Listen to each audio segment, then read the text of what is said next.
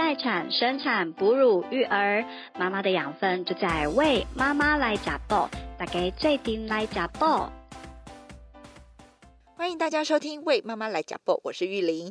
今天呢，我们邀请到小茹老师哦，因为我们之前已经听过你的这个呃产前的确诊，然后呢呃有点乌龙的生产过程，然后以及在坐月子当中的一些生活，然后还有因为爸爸妈妈又确诊了嘛哈，连夜逃回桃园的这个这个过程 这样子。那今天呢这一段节目，我们就要来听听小茹老师来跟我们分享，在回到桃园之后独自。带孩子哈，这段育儿的过程里面有没有什么让你印象比较深刻的事情？我印象最深刻的是，就是有一次晚上，我就觉得为什么我肚子这么痛，嗯，然后那个到了就是晚上也睡不好，然后隔天呢，我的肚子的腹痛从中间。然后一直到我自己的右下腹，然后那时候我就痛的位置对，那时候右下腹你会想到有一个非常严重的病叫做急性盲肠炎，我就想说该不会我是急性盲肠炎吧？然后就赶快联络了我先生的大姐，对，然后请他来帮我就是带小孩，我就赶快急诊，因为那时候礼拜六就是急诊，就去附近的医院，嗯嗯，然后医生一开始触诊就帮我看说，嗯，你这个好像疑似盲肠炎，我说那怎么办？他说只能切掉，我说好，一定要切掉哦。对，我就跟他撸了一下，他说等，可是等一下我们要先去做一些化验的动作啊什么的，然后其实蛮尴尬。我当时我当下就想说，我完蛋了，因为如果今天我盲肠也要开刀，我就会去想到后面一连串，对你可能要住院，然后你的孩子，我老公不在身边，因为他已经是去了南部，谁来照顾我？那我到底要跟谁讲？谁可以帮我？对，那。我我接下来我的哺乳是不是我就要我就要去打退奶针，就会想一连串那种就是灾难的事情，就是所有的事情都在你脑子里面就过了一遍这样。可是那时候还没有检查，只是医生就是先帮我先去做触诊跟就是问诊。对，好，然后就反正脑中就是有一些不祥的预感，然后那时候就躺在急诊室的病床上面。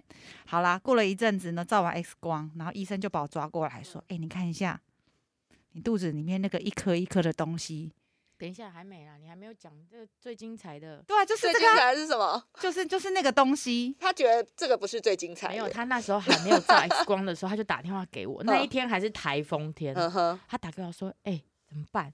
我现在在急诊室。”我说：“你怎么了？”他说：“我今天要开刀。”我说：“你要开刀？你怎么了？”他说：“我盲肠炎。”我说：“真的假的？那那西西怎么办？”他说：“哦，他他大嫂在家帮他顾。”然后我就说：“所以你现在是他？”他就跟我说：“那。”你可以帮我去我们家拿吸乳器吗？你可以帮我拿什么？然后我就想说好，然后我就立刻跟我老公说走，我们现在立刻去桃园，因为姐姐在急诊室，她今天要开刀，我们就把东西全部都整理完了，然后就是住院物品都整理好。对，然后我们隔天，其实我们隔天。我还要到高雄去工作，然后我就说没关系，那我今天去医院陪姐姐，因为她今天要手术。对，那我明天我直接从桃园出发去高雄，我都已经把东西都弄好。所以你工作的东西也都备了，都带着。我都带好了。然后我婆婆那一天其实有点不高兴，她就说台风天为什么？她就觉得姐姐为什么一定她她会觉得那个老公那边的家人为什么没有办法帮她，还要我们冒着风雨，然后把小孩丢着。就要到就是医院去这样，然后我就觉得反正我管不了那么多，我姐姐现在就需要我，我就要去了。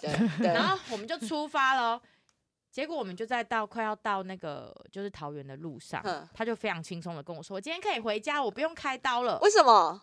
所以后来不是盲肠炎，是便秘。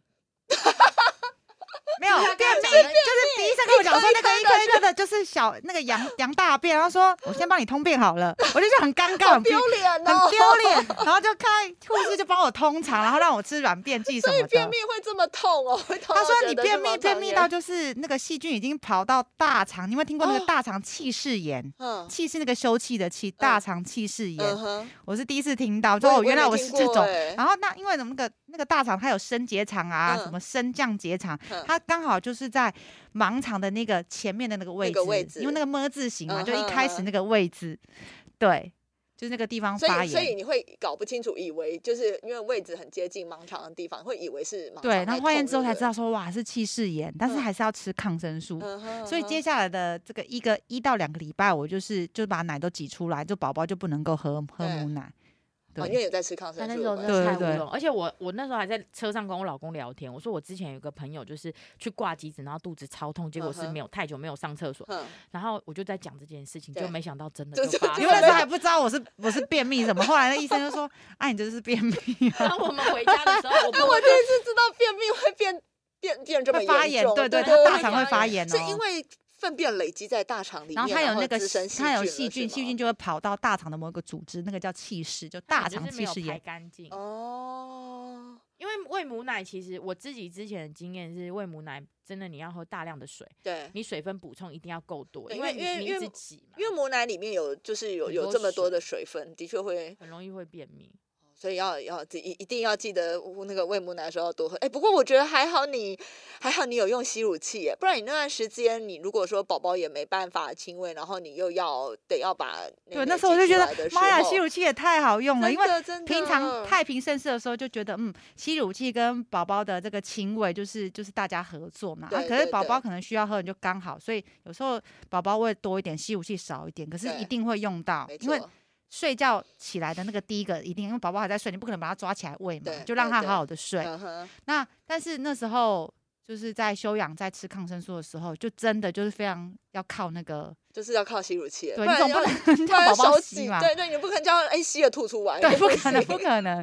对对对，吸乳器比老公好用吧？而且那时候很好玩的是，老公回来了，老公就知道说哇，我这个状况嘛，啊，我就说啊，老公这个还有加抗生素母奶，你要不要喝喝看？因为大人喝了其实没关系嘛。我还把老公那个喝奶的经过录下来，啊，一边喝他就跟他开玩笑，他说。嗯，喝起来甜甜的，嗯，有羊乳片的味道。哎呦，那那可见你他他真的很厉害，就是喝一口之后，我说啊，不然都给你喝好了，我就把他，我就看到他他在我面前，所以他喝的还挺挺欢快的，就对了，就很欢快，他就就畅饮就把它喝掉了。哎，我我自己不敢喝自己的，我有我有尝，对对，这是没有喝过，他就整个他说嗯，还蛮好喝的。哦，我觉得好吧，好了，可能。大家口味不一样，我我不是对自己的母奶有点没有什么兴趣。不过不过，据说那个母奶是某些健身人士的那个就是健身圣品，就高蛋白质啊，就比较不容易发胖，是不是那一类的？好吧，希望希望你你先生那个对，如果以后长长期饮用，但现在没有办法，因为给小孩子够，我说这时候你才能喝，平常你喝不了，平常都是你儿子喝的，现在你才能喝。那你现在是会偶尔会存一点库存这样子吗？以备之后，如果要回去上班的时候，可以给孩子。现在的话，我觉得大部分是轻微，然后。挤出来放冰箱，我的量还不到，还不到冷冻，所以那时候不能够给他喝的时候，我把它冰起来。即使知道丢掉，我也觉得蛮开心，终于有库存。我刚想说，我终于可以冰 起来。哦耶！我们家冷冻终于有冰棒了。对对对对，就是就是，即便是不能喝的，也觉得蛮开心的。有个好像达成某个里程碑的，就是哇，我要把它存几个起来，到时候做母乳皂这样子。对对对，这样也不错。那还有呢，那个回去自己带小孩，就因为毕竟自己带小孩跟呃，可能在月子中心啊，或者在娘家有帮。手的状态可能是不太一样的吧？你有没有经过什么样的这个适应的过程呢？有哎，我觉得除了要带他之外，我自己自己的生活也要打理自理嘛。你在月子中心是不是就有吃的？什么不愁吃不愁穿？对对对。然后在家里在瑞芳，哎，妈妈会帮忙洗衣服。可是到家里我自己要处理这件事情，所有的事情都要自己来啊。对，所以就只只能善用手边的工具。那时候我也没有推车什么的，我就是拿了妈妈喂的那个背巾。哦，你用背巾。从一开始，我真的从出月子中心的时候，我还不太会背，还背错，然后还被被凯蒂纠正说啊，你怎么把它躺下来？应该要这个，人家说要抱在胸前，要什么 J 字背啊，然后要要 M 型腿什么的，那时候都乱背一通，觉得觉得那时候宝宝好厉害，也不会怎么样。好，那回到了家之后，就是做家事，我就常常会用那个。背巾把它背在身上，那我就要去倒垃圾。如果如果宝宝有需要，呃，你安抚的时候，你就背着，然后同时还可以做家。对，就是晾衣服啊，或者是做个简单的料理什么的。嗯嗯，对，就觉得哎，这个。就是你要善用手边的工具，至少让你空出两只手了，一只手也好，控制一只手，只要只要有手就好了，能做点事情，对对对，不然一直抱着小孩，呃，要不就呃，除了什么事都不能做之外，更怕就是抱久了就妈妈手啊，因为小孩其实大的好快哦，一下子重量就那个蹭蹭就往上，我都觉得现在快抱不动他了，对对，好重，真的真的好，所以所以除了就是在家事的处理上，主要还有没有什么？我刚刚听凯蒂说，好像你有一段时间特别想跑出门呢。他那时候好喜欢跟，因为他可能工作就是休息一段时间，然后姐姐就跟很多同事都很好，然后刚好那时候他们有一个教师什么颁奖，然后在那颁奖之前，他有一些聚餐的餐会，他就会一直想要带小朋友出去。那因为那时候疫情是真的很严重，然后我就跟姐姐讲说，你才刚从娘家逃难回去，你就是因为要避开确诊的，就是爸爸妈妈嘛。对。那你怎么还要把孩子就是一直往？公共场合，因为那时候不得已，因为老公不在家。然后那那个那个那个聚餐是因为我在生产前，我有帮一些老师做那个类似像较真的那个试教口试嘛。因为每年我们都会有这样子的一个传承。那考上他们就要聚餐嘛。那我那时候其实我已经拒绝好几次的，然后到后面真的不行，我说好好，那我就出门，我要带宝宝，还跟他们叮咛一下说，可不可以找有补给乳室的地方？因为我觉得当了妈妈之后，你会更。更去注意那个补给乳室或者是干净的厕所这件事情，因为以前没有这个需求嘛，现在有需求了就会注意。对，就好重要。如果出门要带宝宝出去的话，一定会注意这些事情。对，所以那时候带宝宝出门的时候，他是多大的时候呢？那时候他两个多月，后来我就没有是没那一次，最后他没有去，因为。我就跟姐姐说，三个月以前的宝宝如果发烧是一定要住院的。那如果你自己在家里照顾他都已经这么辛苦了，那再去住院，你的身体能够受得了吗？哦，而且发烧对宝宝来说真的太危险了。我觉得，而且主要是小 baby 发烧的时候，大人真的是会格外格外的紧张啊，这是真的。那还好啦，还有那个他们吃完之后，然后也也发现说，哎，那时候他们还是想要找我出去，所以就特别请。就找了一个时间，是我先生在的时候，然后那时候放假，我就哎第一次庆功宴吃早午餐，然后我们就去吃，然后就宝宝就放在家里给先生带，我就觉得那时候就超开心。那那先生。自己带宝宝还好吗？他有一直打电话给你吗？没有，我觉得就不要打电话给我，就 只要能呼吸就好了。我跟你说，因为我们真的很常碰到啊，就是妈妈放风一下下，然后又频频接电话，爸爸一直打对，我觉得这时候就要善用手边的手机，因为手机有那个 A P P，你知道，手机我们现在之前那个 A P P 都是以大人为主，现在都是以小孩。第一个是相簿，第二个就是宝宝的作息的 A P P。嗯，因为我如果我就跟他。分享的话，他等他记录他的喂奶时间或者是尿尿时间，我都会知道，我就觉得安心不少。哦，对，就用这种方式。不是哎，所以你是说你你你就不会一直想打电话给他遥控？可是你老公也不用打电话，不想打给他，求救就对了。不会不会不要，不错。所以你老公后来在产后，就是他呃放假回来的时候带小孩，就是协协助带小孩这件事情，他都做的还不错吗？还是？呃，如果是以我的标准，我觉得还不错。好，因为我我我觉得应该是不错，因为我这时候我不免我也就看向凯蒂，我觉得这个这个的评断必须要看看那个凯蒂的，因为姐夫姐夫真的非常的认真，而且我觉得他超前超前部署，在我们生小孩的时候，他就是只要小迪在，他都会一直要抱小，他有练习就对然后姐姐怀孕的时候，他就会一直过来问我们说，那这个要怎么弄？啊，尿布怎么包？我想要学。所以其实他很早就会一直来问我们怎么弄，然后他会看我们怎么弄。然后小迪如果要换衣服、要要换尿布，他也会说：“那我可以让我一丈来一丈来这样试一下。”对对对。哦，我觉得，所以我我知道，我觉得这个关键是什么？就是因为姐夫他虽然说可能没有办法时时刻刻在身边，可是他有表现出非常非常大的诚意，想要呃做好育儿的这件事情，他也很想要就是。能够当一个好爸爸了，我觉得可以感受到他有强烈的这个企图心，所以我想可能也是因为这个原因，所以小卢老师也就特别能够去包容他，可能有时候呃有一些有一些小状况啊，或者是说有时候不在身边时候的一些麻烦哈，我觉得我觉得可能也就多少还有我儿子跟他长得非常的像，一模一样。一模一样。他在高层次超音波的时候就说：“哎，那是你儿子。”就看着那个液晶荧幕说：“哎，这是你儿子。”哎，就真的很像，就是完全一模一样对对。所以他就特别有感，是不是？你的意思是这样？我觉得有啊，他有特别骄傲说他是特别像他。哎，你知道这个是有，就是有有一个研究，对，有一个研究就是说，新生儿呢，呃，他在刚出生的时候都会是比较像爸爸，然后外人在看的时候也都会倾向说，哇，这小孩好像爸爸哦。然后有一个解释是说，呃，这样子呢，其实可以给雄性一个。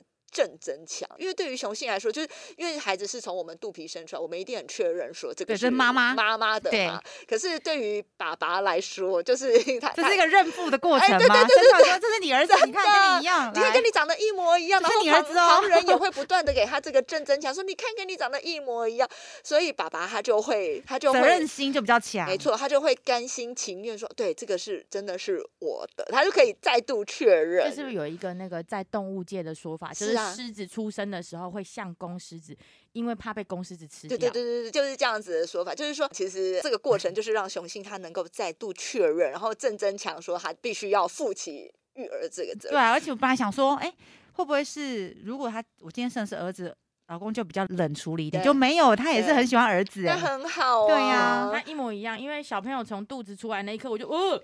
是爸爸。哦，你对我姐夫哎，我我我儿子也是，他们两个小时候呢都很像爸爸，然后所以我有一度其实我就觉得就是很没意思，就觉得说啊，我生了两个小孩，然后小孩都像没有一个像我，我后来只能就是呃找一些蛛丝马迹，比如说我后来发现哦，我我我家老大他手指头跟我长得很像，就是脑袋像你比较聪明，脑袋 哎哦呃可能也是，但我那时候超怕他，因为我数学很不好，我觉得我其他科目都很好，但我数学很不行，所以我超怕他。遗传到我数学，然后果然他在国小五年级就有一次考试就考不及格这样子，我就想天哪，五年级就开始不及格，果然遗传到我，然后就会有点担心。不过后来还好，小孩长大之后慢慢有，就是我家小儿子慢慢的。就是脸型有点变化，好像现在开始有一点点像我，像妈妈了。对，果然已经破除了那个小时候需要让爸爸很很确认说这是他小孩的那个过程了嘛。就是爸爸已经可以确认了，哎，后后来慢慢长大，他的样子就有一点点变化，这样。对，我觉得我觉得这也是一个很有意思的地方。不过蛮好的，我觉得听到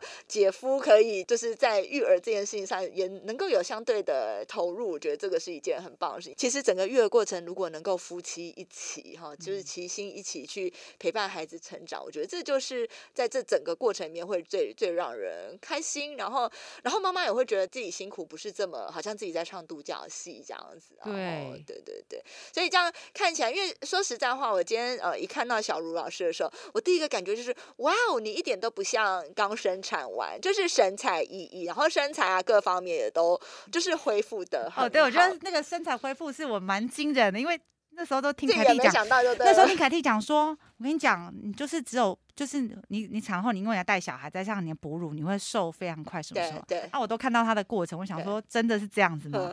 都有点疑惑这样。对，因为我那时候最高峰是到六十四公斤，然后现在大概五二五三吧，我就说哇，真的太神奇了，而且真的没有说少吃什么，你反而要吃更多的东西吧？真的，把热量真的挤完奶喂完奶真的是会肚子饿，然后真的是会口渴的。会，因为我以前不曾喝真奶，我是从 月子中心开始，我就 对真奶不排斥。到现在哦，我老公回家，我老公我说：“哎，你想要吃什么？”我说：“帮我买一瓶那个什么拿铁，就是那个讲红茶拿铁加珍珠。”对，其实就是鲜奶茶，对，是鲜奶茶，珍珠鲜奶茶。我觉得现在就不排斥喝，嗯嗯嗯，对对对。对，所以反而现在有喝这些，然后还不会就喝一些我可能以前觉得是垃圾的东西。这这真的，这这绝对是人生黄金阶段，你知道吗？因为你过了，就是每每在哺乳之后，这些热量又都会囤积在你的身上。会，对对，所以所以我觉得就是这段时间好好享受。对，真的，对我自己也觉得挺怀念，因为就是现在没有哺乳，再再来一次。没有没有，我不会不会想再，我宁可就是现在我宁可发胖 啊，毕竟我好不容易小孩都大了，你知道吗？就是也也没办法再来一次，我觉得这样就很好，对，一切安排都很好。好，我觉得今今天再看到小。老师和凯蒂啊，真的就是非常开心啊！真的觉得就是生产完之后，然后能够保持这么好的状态，就是我觉得我就是最希望看到。妈妈的一个状态，就是就是我我会很希望大家都能够呃去体验到，去体会到，就是育儿它其实是一件可以是一件很开心的事情。然后我觉得可能像今天听起来，小茹老师就是在心态上面的调整，然后包括呃呃好的育儿工具的运用哈，都帮助你在整个育儿的生活当中就能够更加的得心应手这样子。呃，很希望之后呢，就是还有机会，就是再追踪你的之后的过程。对对对，好，那今天非常。谢谢谢小茹老师也非常谢谢凯蒂那也谢谢各位收听的听众。那我们今天节目就到这边好谢谢拜拜。拜拜。